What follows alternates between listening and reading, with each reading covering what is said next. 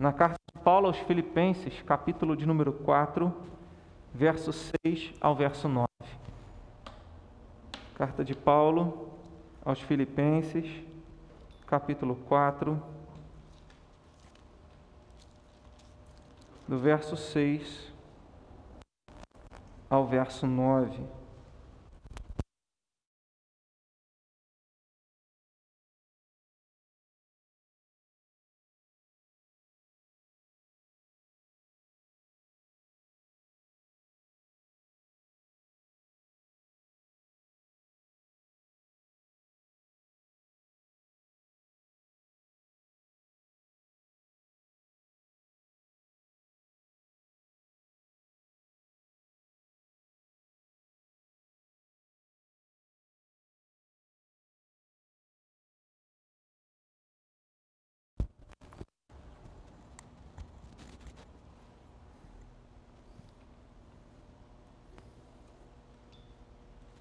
Filipenses 4, do verso 6 ao versículo 9. Diz assim a palavra do Senhor: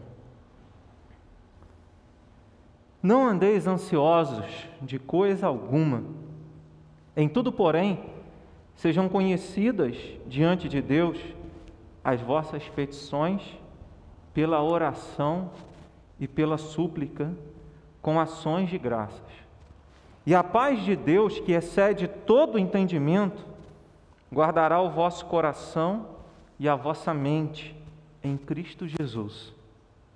Finalmente, irmãos, tudo que é verdadeiro, tudo que é respeitável, tudo que é justo, tudo que é puro, tudo que é amável, tudo que é de boa fama, se alguma virtude há e se algum louvor existe, seja isso que ocupe o vosso pensamento o que também aprendestes, recebestes e ouvistes e vistes em mim, isso praticai, e o Deus da paz será convosco. Que Deus nos abençoe na meditação da Sua palavra. De acordo com a Organização Mundial da Saúde, o Brasil, isso saiu em 2019, essa pesquisa. O Brasil é o país com a maior taxa de transtornos de ansiedade. Ele está em primeiro lugar no mundo. Imagina só, é, é, é um ranking que a gente não quer ter. O Brasil está em primeiro lugar no mundo, na, no país que mais tem transtorno de ansiedade. E ele está em quinto lugar no mundo, no país, nos, entre os países que têm depressão.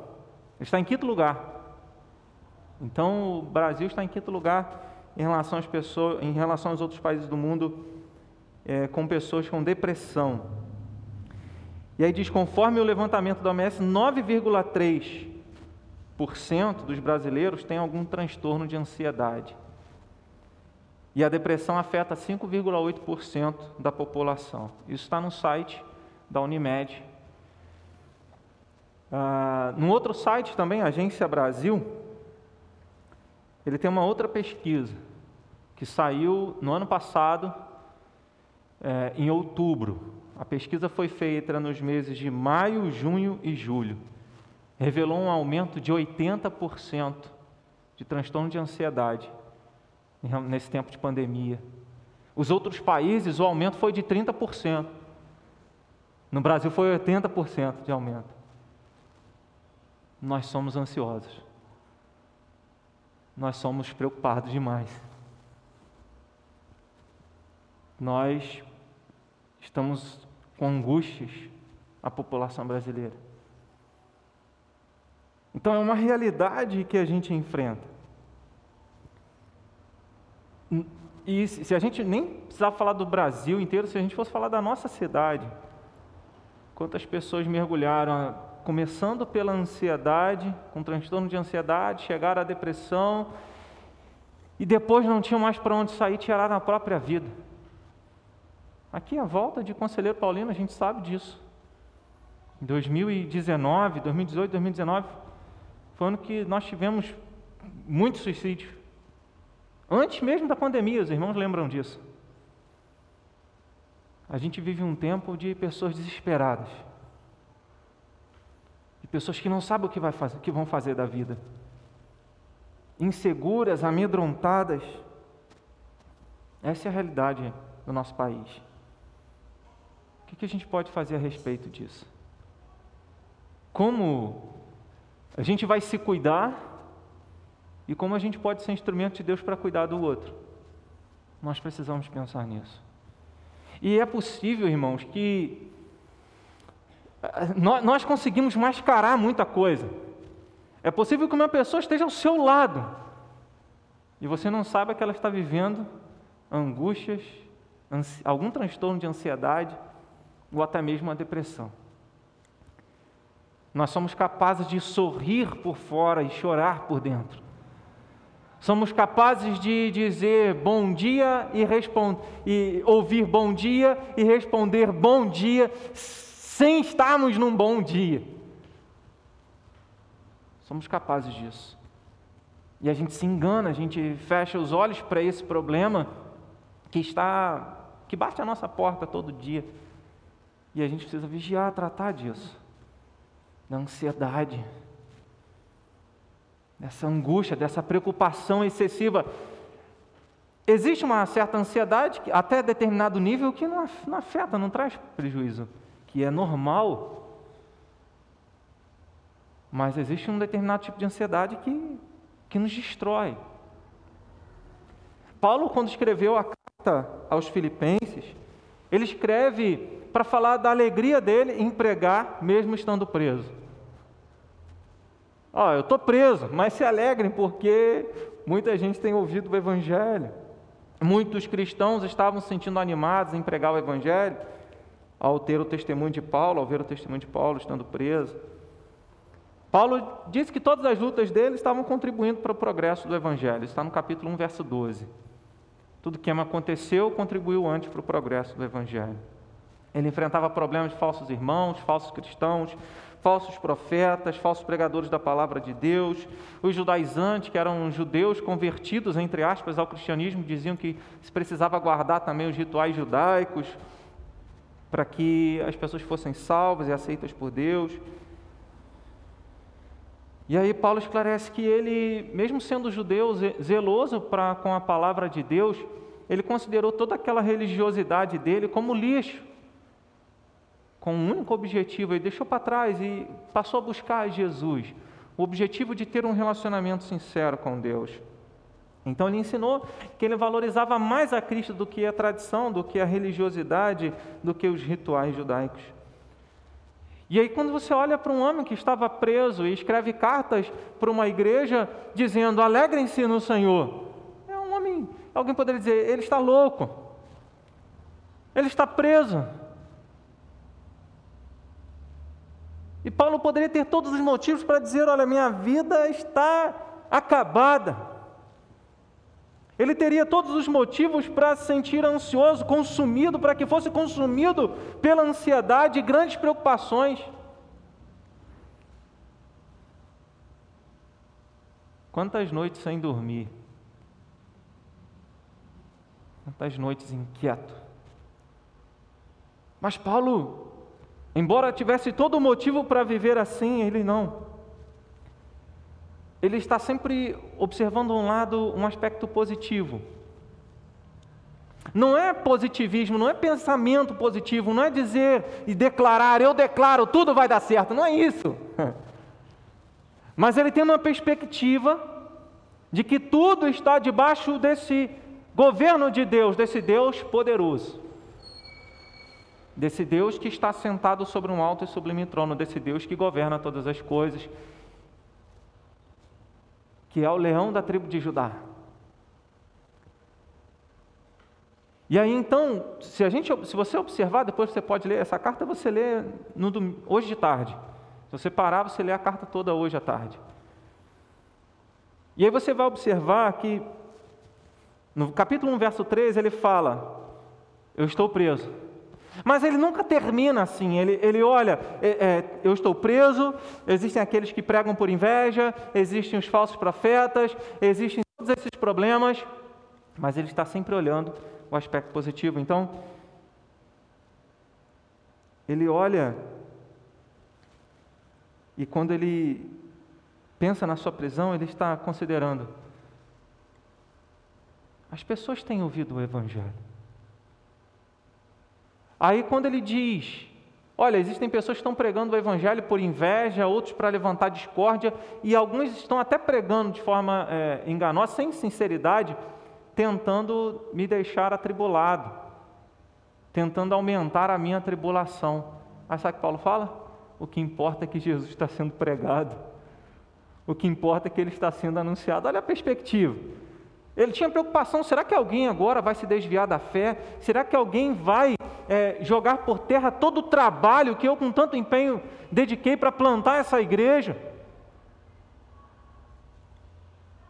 Lembrando que quando Paulo plantou a igreja de Filipos, ele foi açoitado, foi preso, foi perseguido.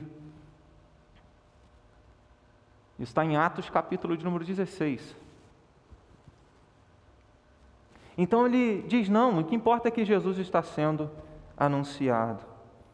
Havia adversários, ele cita na carta, capítulo 1, verso 28, existem os adversários.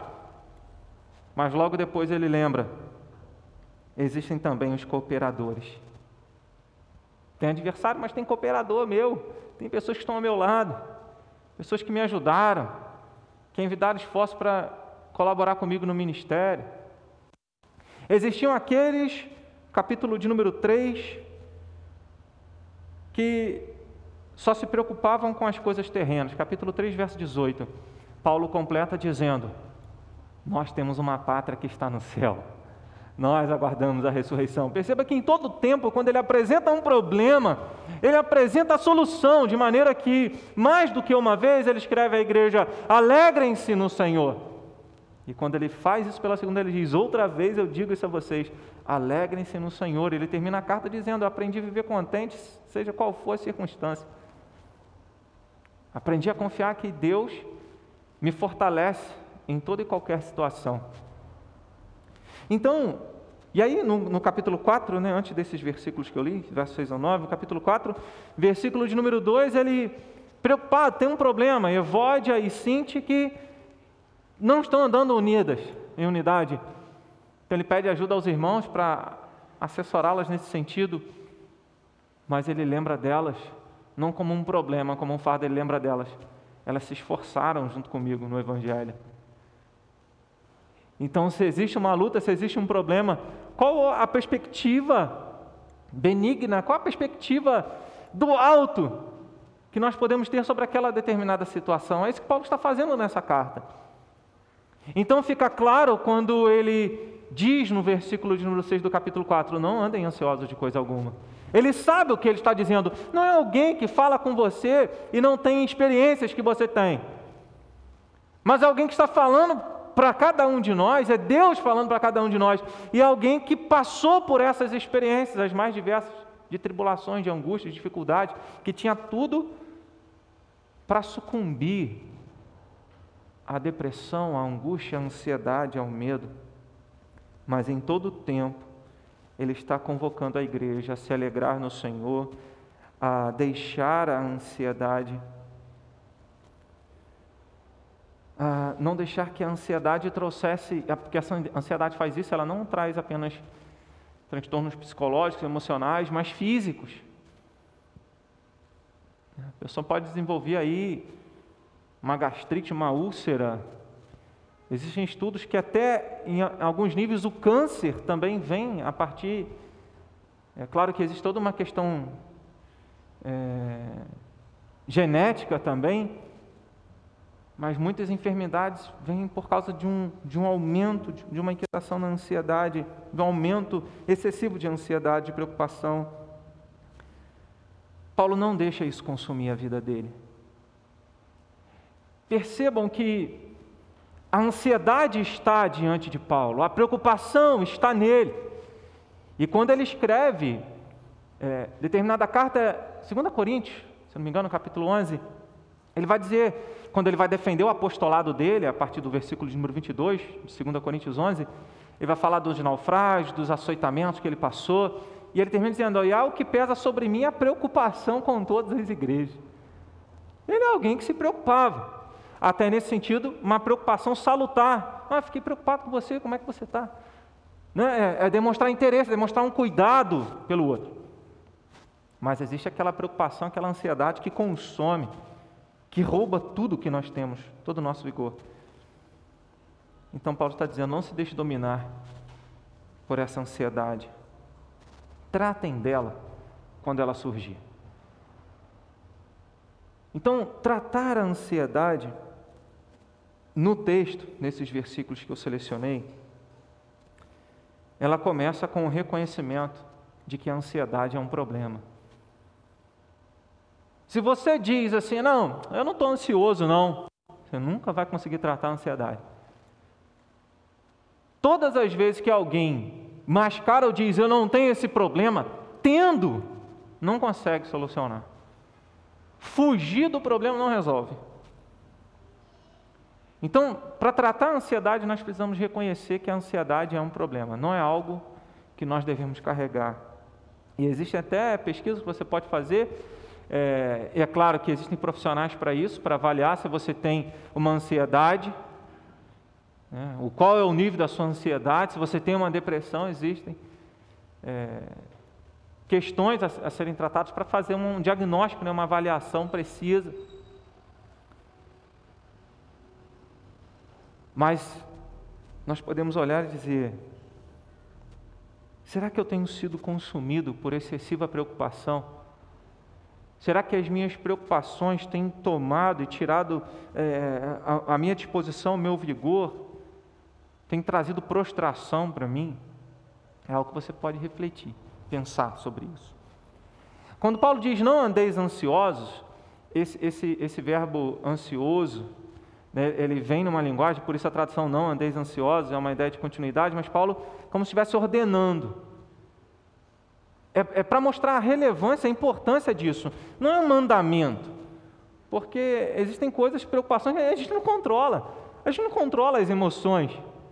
A gente não controla muito os pensamentos, embora o texto vai nos, vai nos chamar a um exercício para o controle das nossas emoções, o controle dos nossos pensamentos, mas a gente não controla. A gente não impede que um passarinho pouse na nossa cabeça, a gente pode impedir que ele faça ninho.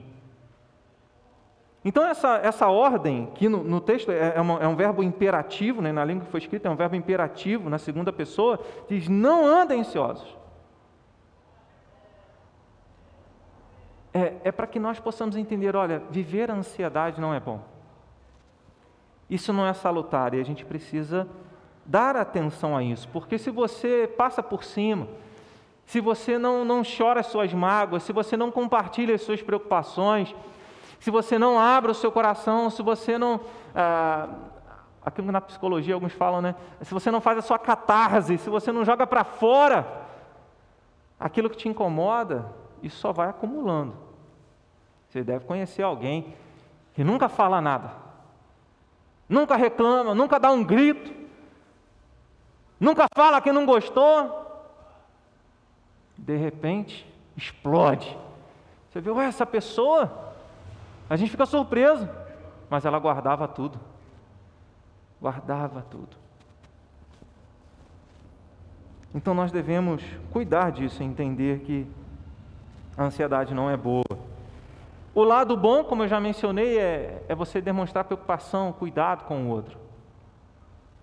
O lado ruim, que o, esse, essa ansiedade esse significa, é estar ansioso é, é ser tomado. Ele usa uma palavra que é ser coberto. É como se nós fôssemos revestidos dos pés à cabeça, tomados de preocupação. Preocupação não só na cabeça, mas no corpo inteiro. Essa é a ansiedade. Ruim. É como se você fosse coberto com a roupa da preocupação, uma camada que envolvesse todo o seu ser é estar excessivamente preocupado, excessivamente com medo. Isso que é essa ansiedade nesse texto aqui. Existem outras, é, outras, outras palavras traduzidas na, na, mesma língua que foi escrita como preocupação no Novo Testamento, mas que expressa às vezes o, a preocupação do cuidado. Né? Jesus falando quantas vezes eu, Jerusalém, quis juntar você, seus filhos, como uma galinha junto seus pintinhos debaixo das suas asas, você não quis. Né? Jesus está demonstrando preocupação, cuidado. E ali é um cuidado salutar, uma preocupação salutar. Mas nesse texto Não. Se em algum momento, então, nos vemos assim, é importante reconhecer que existe um problema. É importante reconhecer que esse tipo de postura, esse tipo de pensamento, é, é, esse tipo de sentimento em nós não é bom. E nós precisamos de ajuda. Então você precisa fazer essa avaliação. Será que você precisa de um acompanhamento espiritual, de um aconselhamento pastoral, de um acompanhamento psicológico, de um acompanhamento psiquiátrico. Geralmente você tem que ir no psicólogo que ele vai lá indicar se você precisa de um psiquiatra, de um tratamento medicamentoso ou não. Quando na minha proposta, quando a gente pensa sobre tratar a ansiedade, não estou desconsiderando um tratamento médico, mas para nós que somos cristãos, nós precisamos entender que, além do tratamento médico, é preciso lembrar do tratamento espiritual. O ser humano não é só carne e osso, o ser humano é alma. E não existe medicamento humano que alcance a alma. Se você ler Provérbios capítulo 14, verso 18, acho que é o 18, verso 14, sempre fujo, mas você pode conferir, 18, 14. Ele vai dizer que o espírito firme sustenta o homem na sua doença, mas o espírito abatido, quem suportará? Ou seja, a forma como a nossa alma está, o nosso espírito está, é a forma como nós vamos dar conta de enfrentar lutas e adversidade. Então, precisamos entender que não é bom ficar ansioso e precisamos cuidar, precisamos tratar. Jesus ele ensina, ensinou os discípulos que eles não deveriam ficar preocupados com o que iriam comer, com o que iriam vestir, com o que iriam beber, porque o Pai Celeste sabe de tudo aquilo que eles precisam. Isso está lá em Mateus capítulo 6, verso 8. Paulo também ensinou que não há nada nessa vida que deva ser motivo, e aí está no texto. Não andeis ansiosos de coisa alguma. Não existe nada que deva ser motivo para que nós sejamos consumidos por excessiva preocupação, por excessiva ansiedade. Porque tudo está debaixo do cuidado de Deus. A ansiedade é um problema que rouba e consome toda a nossa vitalidade, todo o nosso vigor, todos os nossos pensamentos, toda a nossa alegria, toda a nossa paz. Qual é o contrário da ansiedade? E o texto mostra, verso de número 7. E a paz de Deus que excede todo entendimento. Paulo está dizendo: se há um coração ansioso, se há uma alma ansiosa, consumida por excessiva preocupação, existe a paz de Deus. Esse é o outro lado. Aquele que experimenta a paz do Senhor, mas eu quero voltar a esse versículo na conclusão da nossa meditação, no verso 7. Tratar a ansiedade, além de reconhecer que ela é um problema e precisa ser cuidado, precisa ser tratado, nós tratamos a ansiedade recorrendo a Deus em oração. Então ele vai dizer no verso número.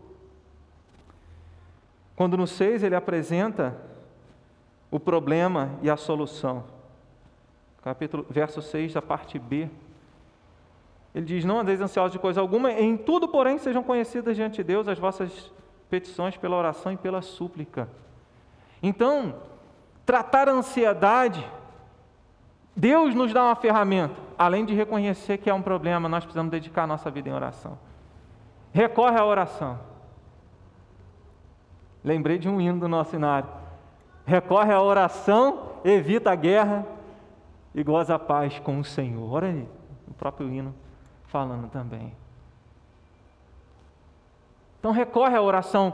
É, oração, tanto oração quanto leitura bíblica é algo que todo crente sabe que deve fazer, deve buscar, mas muitos não fazem. Todos nós sabemos que devemos ler a Bíblia e nos alimentar da palavra de Deus todos os dias. Todos nós sabemos que devemos orar e dedicar um tempo em oração todos os dias. Você faz? Entra pastor, sai pastor, Vem guerra, vai guerra, epidemia, passa, vem, chega outra. Continua assim.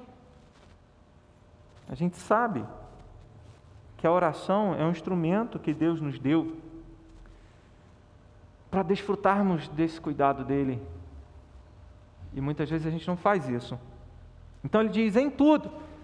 Quando ele fala em tudo, porém sejam conhecidos diante de Deus as vossas petições pela oração e pela súplica, é, ele está dizendo: olha, coloque para Deus as pequenas coisas e as grandes. Eu já ouvi algumas pessoas falando assim, talvez você tenha ouvido também.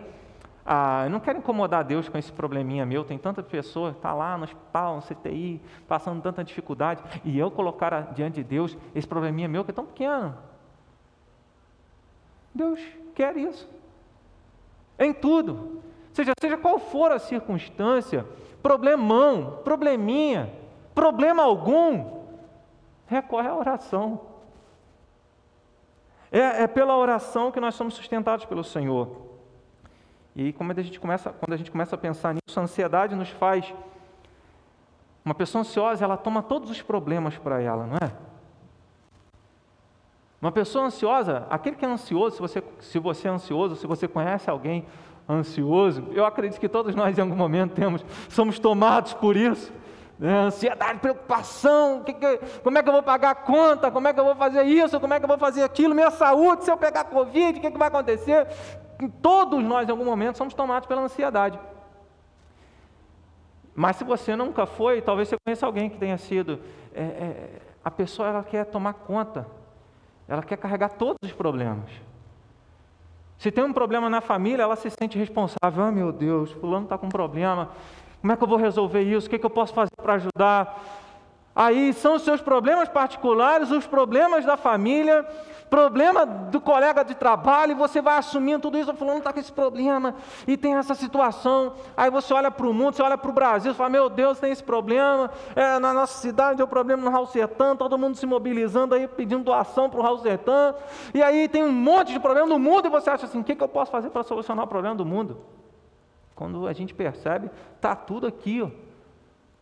Um jugo, um fardo que a gente não consegue carregar. A ansiedade faz a gente acreditar que a gente pode levar. A ansiedade engana a gente, tentando fazer a gente acreditar que nós podemos carregar tudo, mas isso é perturbador, porque ninguém consegue. Ninguém consegue carregar. Do outro lado, você tem a oração. Na oração, a oração nos lembra que nós podemos tirar e colocar tudo diante do Senhor. A oração nos lembra que nós somos frágeis, que nós somos carentes, dependentes de Deus. A ansiedade nos faz, é, pode parecer que não, irmãos, mas a ansiedade é, revela uma certa arrogância, uma altivez de superpoder. E aí, quando nós nos deparamos com essa realidade, nós nos frustramos, o peso fica maior. A oração nos faz colocar diante de Deus todos os nossos probleminhas, todos os nossos problemões, todas as nossas preocupações. E nos lembra que Deus é poderoso para controlar tudo, para resolver tudo, para dirigir tudo e nos sustentar em tudo. Então ele diz: em tudo sejam conhecidas diante de Deus as vossas petições, seja qual for a situação. A oração é uma das maiores evidências da nossa fragilidade e dependência do cuidado do Senhor. Quanto mais alguém ora, mais essa pessoa se vê como frágil e dependente diante de Deus. Quanto menos oração, mais. Uh, não queria usar essa palavra, né? Porque nem, não necessariamente seja assim no todo. Mais, mais soberba, mais aquela, aquela consciência de que eu posso.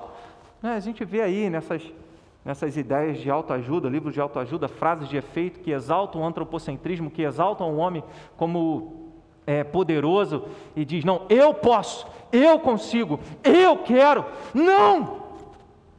Nós somos frágeis, pequenos, a gente não dá conta. Reconheça isso. E aí, quem sabe, quando a gente reconhece isso, a gente dobra o joelho. E que maravilhoso é quando a gente dobra o joelho, a gente clama ao Senhor e Ele nos sustenta. Ele nos fortalece. Tudo agora, pela oração, tudo é colocado diante do Senhor. As nossas dores, as nossas lágrimas. A Bíblia nos chama à oração. Jesus recorria à oração. Jesus ensinou os seus discípulos a orar. Na oração do Pai Nosso. E na oração do Pai Nosso, a oração dominical, em Mateus 6, quando Jesus ensina os seus discípulos a orar, ele, a oração nos lembra o quê? A oração é simplesmente para apresentar diante de Deus uma lista de problemas? Não. Olha que a oração dominical nos chama, nos lembra. Ela nos lembra a grandeza de Deus. Pai nosso que está nos céus. Ela nos lembra da grandeza de Deus, da majestade de Deus. Ela nos lembra da vontade de Deus. Seja feita a tua vontade na terra como ela é feita no céu. Ou seja, eu me submeto à direção de Deus, eu me submeto ao que Deus tem para mim. E Paulo, mesmo estando preso, ele sabia que tudo que ele estava passando estava debaixo da vontade de Deus. E quando nós nos conscientizamos de que tudo está debaixo da vontade de Deus, nós tranquilizamos o coração. Tranquiliza o coração. Estou lembrando do hino do Inário hoje. Tranquiliza o coração. Pronto estende a sua mão. Sim, o melhor amigo é Cristo. Então a oração nos faz desfrutar disso. E aí lembra da majestade, da vontade de Deus. E o terceiro aspecto, estou fazendo um resumo aí de três pontos da oração dominical: majestade de Deus, grandeza de Deus, vontade de Deus, seja feita a vontade na terra como ela é feita no céu, e a providência de Deus, tanto no aspecto material quanto no aspecto espiritual, porque ele diz: o pão nosso cada dia dá-nos hoje e livra-nos do mal. Ou seja, o pão nosso cada dia é a provisão material, física, e livra-nos do mal é a provisão espiritual. Então a oração ela nos coloca diante de Deus, a ansiedade ela nos coloca diante dos problemas maiores, dos problemas difíceis, dos problemas que revelam a nossa fraqueza e limitação. A oração nos coloca diante da grandeza de Deus, do Deus Todo-Poderoso, do Deus que pode todas as coisas, do Deus que faz infinitamente mais de tudo aquilo que nós pedimos ou pensamos. A oração, então, não é apenas um reconhecimento da nossa fraqueza e dependência de Deus, mas, sobretudo, a oração é um, é um chamado, é uma disposição de queremos confiar de todo o nosso coração de que Deus pode fazer. A oração é uma expressão de confiança no cuidado de Deus. É uma expressão de confiança de que tudo que Ele está fazendo é o melhor. Espera aí, Deus sabe o que está fazendo. Lembre, lembre-se, lembre-se sempre disso. Deus sabe o que está fazendo. Está doendo? Deus sabe o que está fazendo. Quando os nossos filhos se machucam, como a gente aprende, né? No relacionamento de pai e filho e no nosso relacionamento com Deus. Quando os nossos filhos se machucam, talvez a gente, quando criança, vai lembrar de algum episódio aí que você se feriu, você se machucou. Ah, quando a gente arrancava o tampão do dedão, quando era criança, ou, ou, ou do joelho. E perto do lado da minha casa tinha um campinho de terra, então menino, né, sempre arrancava um tampão do dedo, do joelho, alguma coisa, a gente corria para casa da minha avó, minha avó fazia a primeira coisa, era abrir o machucado, passar sabão de coco, botava o pé da gente dentro do tanque para limpar o, o machucado. Isso dói demais para uma criança. Mas aquilo faz sarar. Aí você questiona Deus, Deus está doendo, Deus, por que isso? Por que aquilo? Ele sabe o que está fazendo. Quando a gente é criança, a gente não sabe que aquele remédio, a, o metiolate, nem sei se tem mais isso, né, que arde tanto, aquilo é bom. Salmo de número 104, verso 24 diz: Senhor, cheia está a terra das tuas obras, todas com sabedoria as fizeste. Sabe quando Deus permite uma coisa difícil para a gente enfrentar? Ele faz isso com sabedoria. A oração nos remete a isso. A oração traz essa reflexão, esse entendimento de que Ele é poderoso, está no controle de tudo, tudo que Ele faz é o melhor, cheio de sabedoria. Paulo, escrevendo aos Romanos, no capítulo 8, capítulo de número 8, verso 28, ele diz: tudo coopera para o bem daqueles que amam a Deus. Tudo coopera. Os sorrisos e as lágrimas. Então, enquanto a ansiedade nos faz maximizar os nossos problemas, a oração nos faz enxergar a soberania de Deus, o poder de Deus o cuidado de Deus, a sabedoria de Deus, que tudo o que Ele tem é sempre o melhor para nós. O que está preocupando você? O que tem atormentado seus pensamentos? Quais são os seus maiores medos? Conversa com Deus sobre eles. Fala com Ele. Não é simplesmente, Senhor, me livra disso, desse medo, me livra dessa preocupação. É, Senhor, olha, essa situação que eu estou vivendo está trazendo isso para mim. Conversa com Ele. E é nesse momento da oração em que o céu desce e toca a terra. E nós nos sentimos amparados por Deus na pessoa do Espírito Santo de Deus. Apresente tudo diante de Deus em oração através do nome de Jesus e confie que ele será feito. Hebreus capítulo de número 11, verso de número 6, ele fala sobre fé. E ele diz: Olha, aquele que se aproxima de Deus precisa fazer duas coisas. Primeiro, crer que Deus existe. Segundo, crer que Deus abençoa quando você pede. Marcos capítulo 9 também ensina isso. Olha, se você vai pedir, crê que vai ser feito. Então peça confiando. Então recorre à oração. Terceiro, tratar a ansiedade, além de recorrer à oração e à parte final do versículo 6, ele mostra isso. Né? Sejam conhecidas diante de Deus as vossas petições pela oração, pela súplica, com ações de graças. Seja grato e não murmure. Para de reclamar. Para de dizer que não está bom. Para de dizer que está tudo errado. Para de reclamar da vida. E muitos né? Que a, a geração mimimi, né? Está tudo ruim, tudo reclama, tudo. Não... Dá a volta por cima passa por cima, atropela, mas não sozinho, com Deus. Mas seja grato. Como Deuteronômio capítulo 8 ensina, jamais diga o poder do próximo me adquiriu essas riquezas. Jamais diga isso, porque é o Senhor que dá saúde e força para a gente trabalhar, para a gente viver.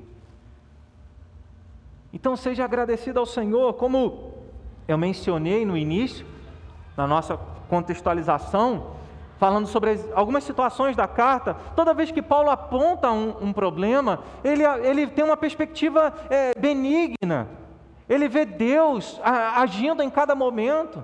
Estou preso, mas pessoas estão ouvindo o Evangelho. Eu estou preso, mas aqueles que eram tímidos para falar de Jesus agora têm coragem para falar, porque eu estou preso tem o, o, os homens maus, tem aqueles que, que, que pregam para a discórdia. Que seja, Jesus está sendo anunciado, ninguém vai ter desculpa diante disso. Tem aqueles que estão tramando contra mim, não importa, tem uma igreja que ora por mim, que investe no meu ministério, que era a igreja de Filipos, tenho cooperadores. Ele cita várias pessoas aqui nessa carta. Clemente, Evode, Assinte, Epafrodito, várias pessoas que cooperavam. Então, ele não se deixa consumir e observar apenas as tribulações, as dificuldades, mas ele tem um coração grato. É, não é apenas um estilo literário que Paulo usa em suas cartas, como todo início de carta após a saudação, um momento de gratidão pela vida da igreja. Isso não é apenas um estilo literário, como ah, os historiadores, intérpretes vão dizer, mas é uma disposição sincera de observar além das circunstâncias é olhar o cuidado de Deus. Ele procurou enxergar que em todos os momentos, até mesmo nos ruins, Jesus estava no controle conduzindo tudo para um bom propósito. E a gente precisa confiar nisso. Ele estava preso, e aí tudo isso nós temos falado, ele olha por uma, por uma perspectiva eh, de fé, de confiança. Agora eu não quero usar uma perspectiva positiva, eu quero usar a, a, a palavra, uma perspectiva de fé.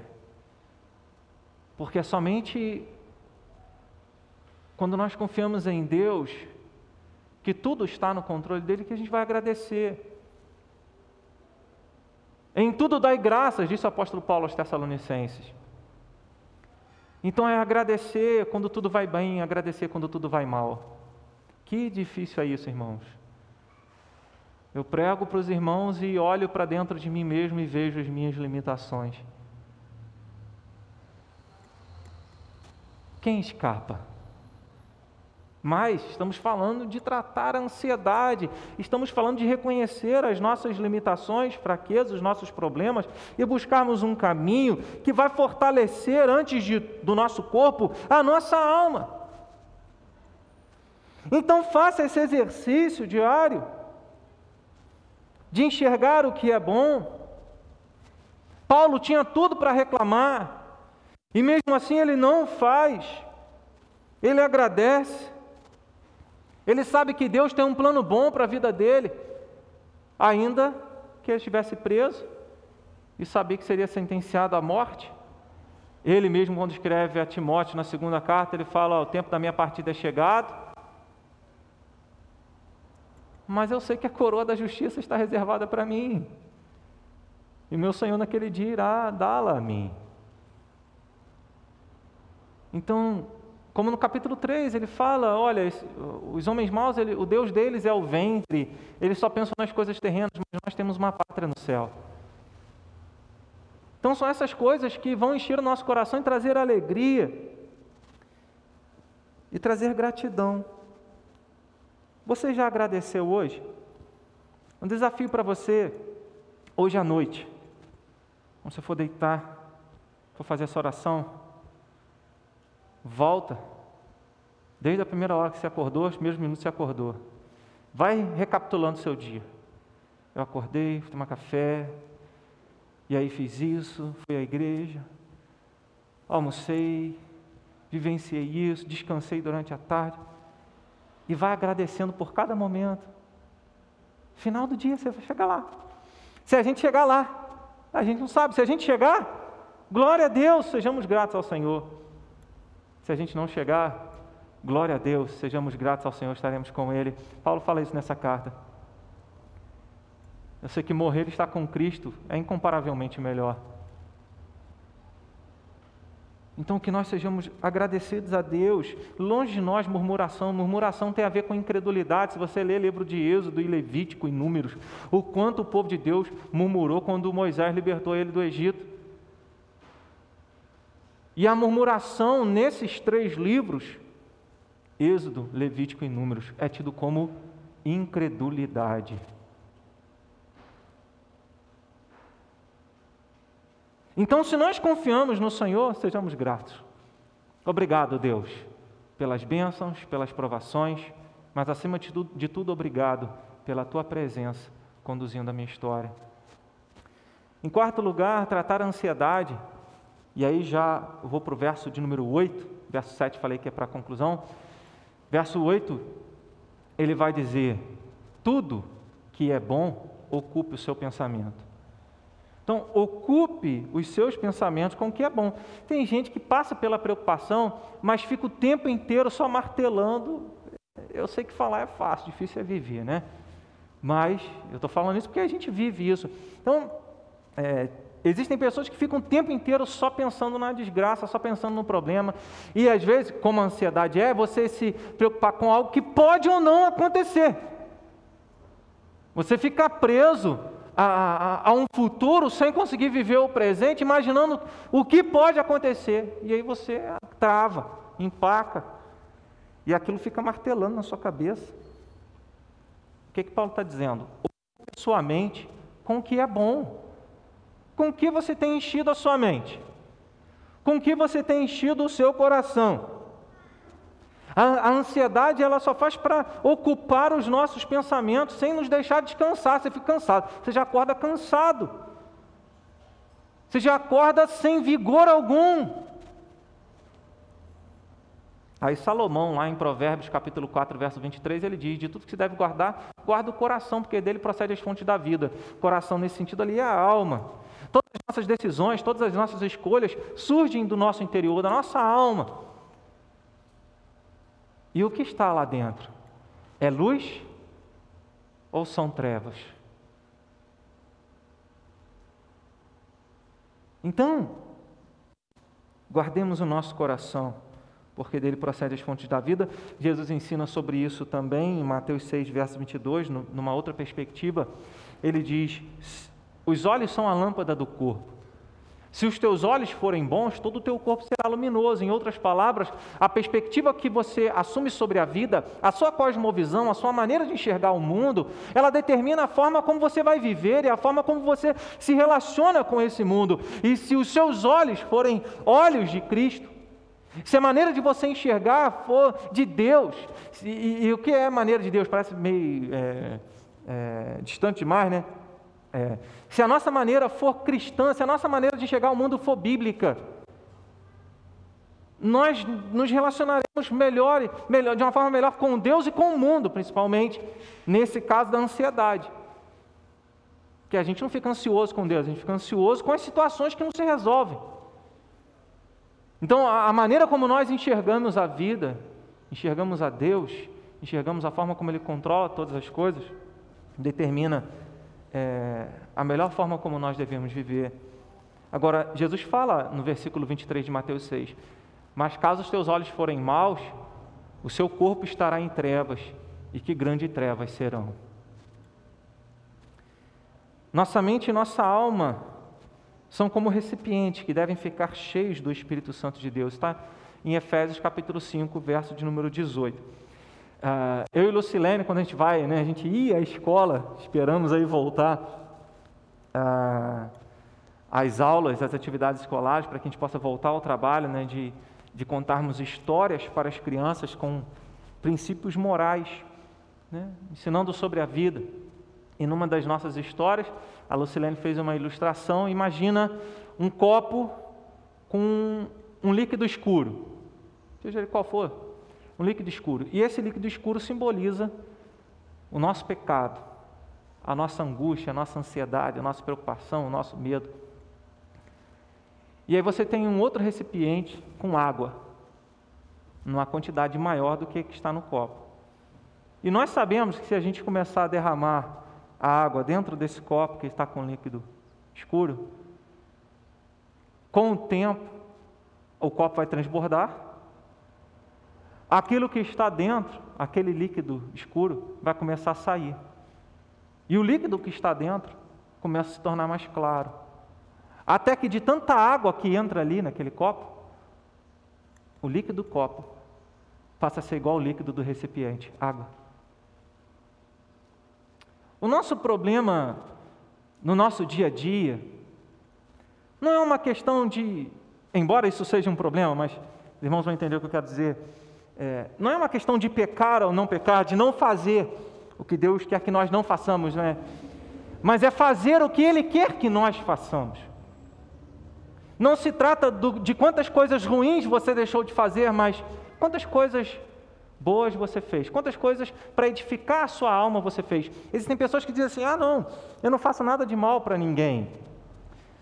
Mas não lê a palavra, não ora, não busca Deus, não tem um momento. Então, se eu posso não fazer nada de errado, mas se eu não tenho atitudes e não busco encher-me do Espírito Santo de Deus, eu continuo do jeito que eu estou.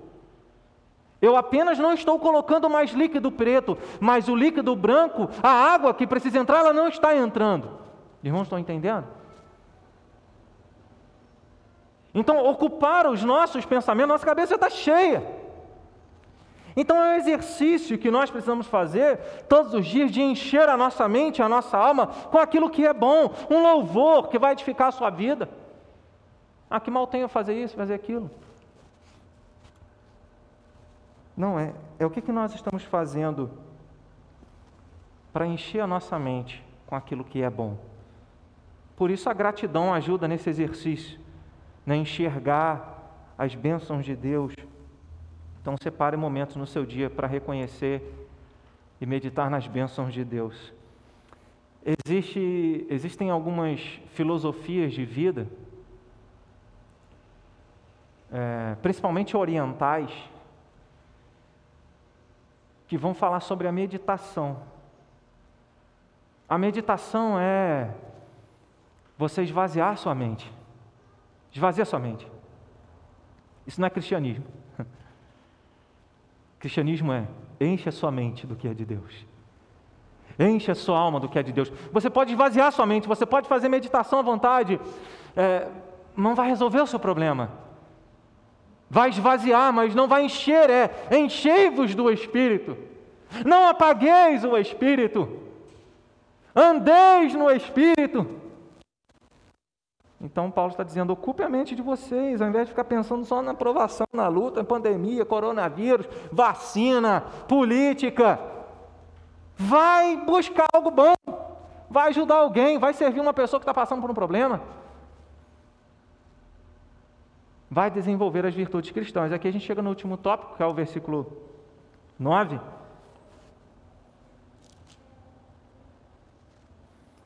Versículo 9 ele diz: O que também aprendestes e recebestes e ouvistes, em, e vi, ouvistes e vistes em mim, isso praticai.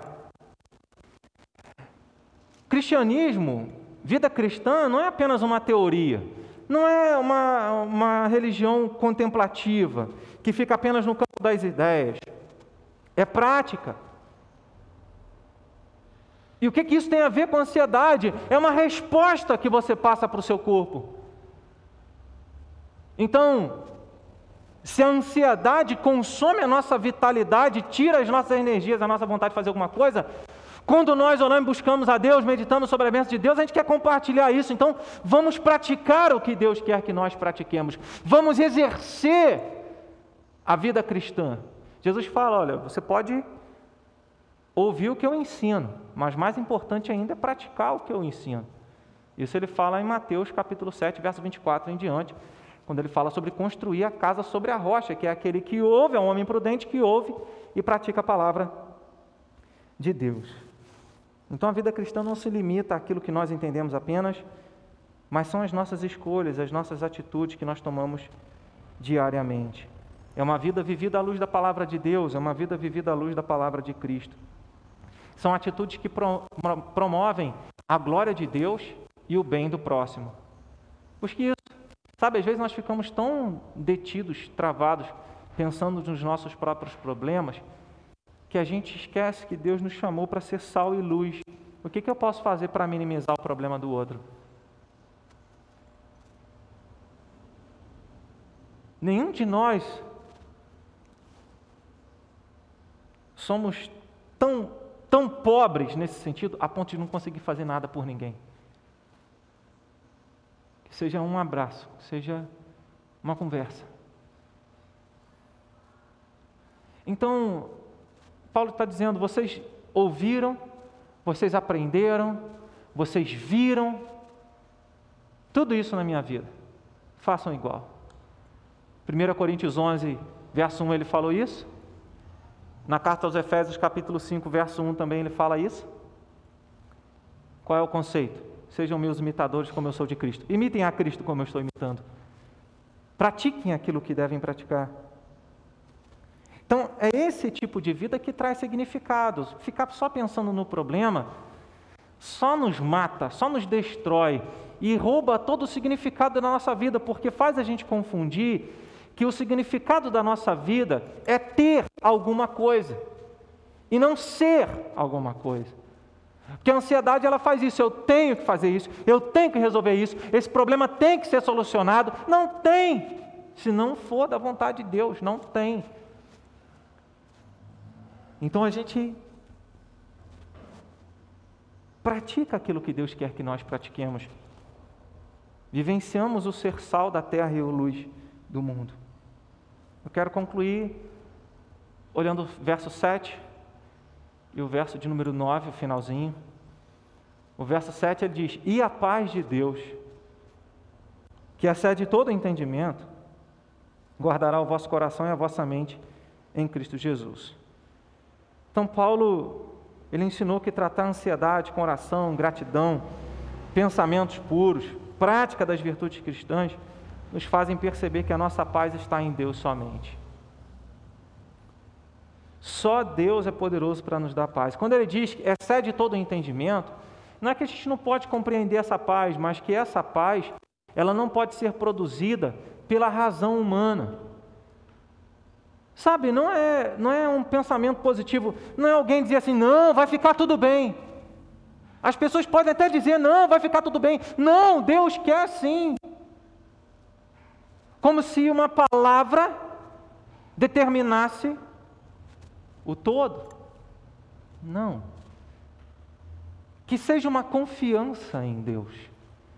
Que seja uma confiança no que ele, em quem ele é e no que ele pode fazer. Então, essa, essa paz que excede todo o entendimento, que não pode ser produzida por nós, ela vem como um presente de Deus. E aí nós confiamos nele, no controle dele, que ele vai fazer o melhor. Ela vem quando nós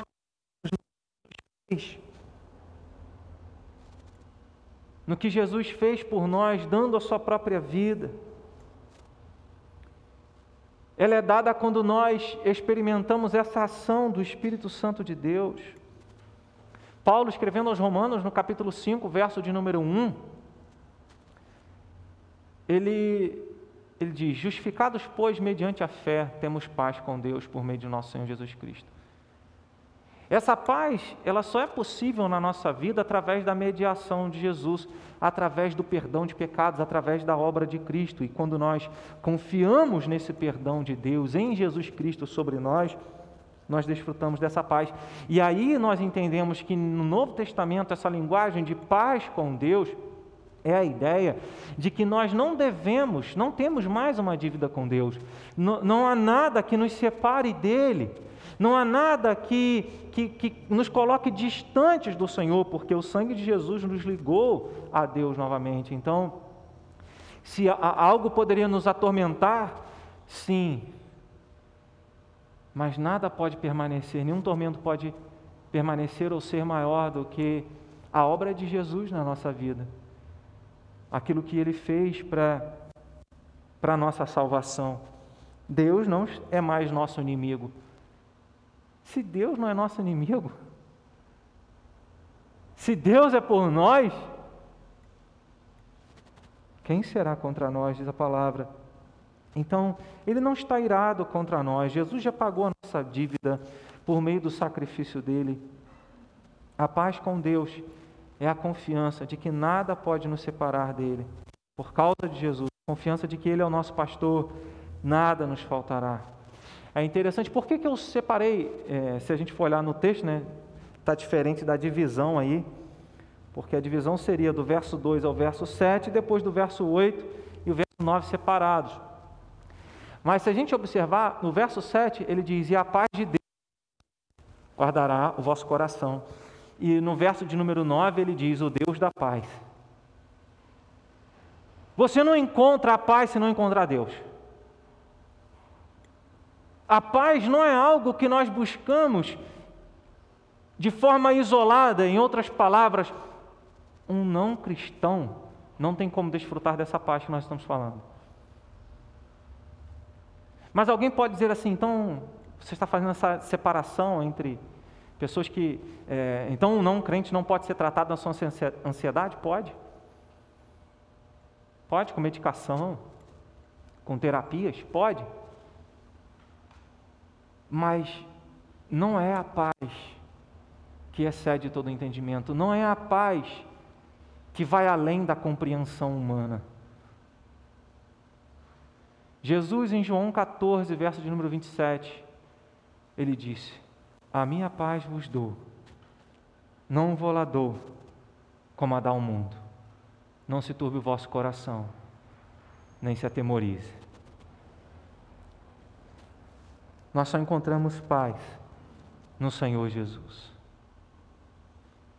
Então, o que eu concluo nessa manhã, nessa meditação, é que o tratamento da ansiedade não é uma busca pela paz, mas é uma busca pelo Deus que dá a paz. É uma busca por Jesus Cristo. É a rendição a Ele, de que Ele fez o melhor, de que Ele está no controle. E simplesmente a confiança de que Ele é digno de confiança. Você pode não entender, você pode se sentir fraco, mas uma coisa você não pode deixar de fazer, meu irmão, minha irmã,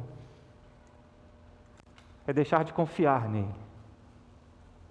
Então, a oração. Expresse que você confia nele. Descansa no cuidado de Deus. Lembre-se de que em Jesus você foi perdoado. Confesse os seus pecados, seja renovado, alimente os seus pensamentos com aquilo que é bom. Se ocupe com o que promove a glória de Deus. E ainda que Deus faça tudo de forma diferente, conforme nós imaginamos, lembre-se, Ele está fazendo infinitamente mais de tudo que nós pedimos ou pensamos, porque a paz dele excede todo entendimento. A gente não compreende, mas a gente pode desfrutar quando a gente busca. Então, que não falte em nós esse tempo de grande ansiedade no país, em primeiro lugar no mundo de ansiedade. Que não falte em nós a confiança no Deus que está agindo em todo e qualquer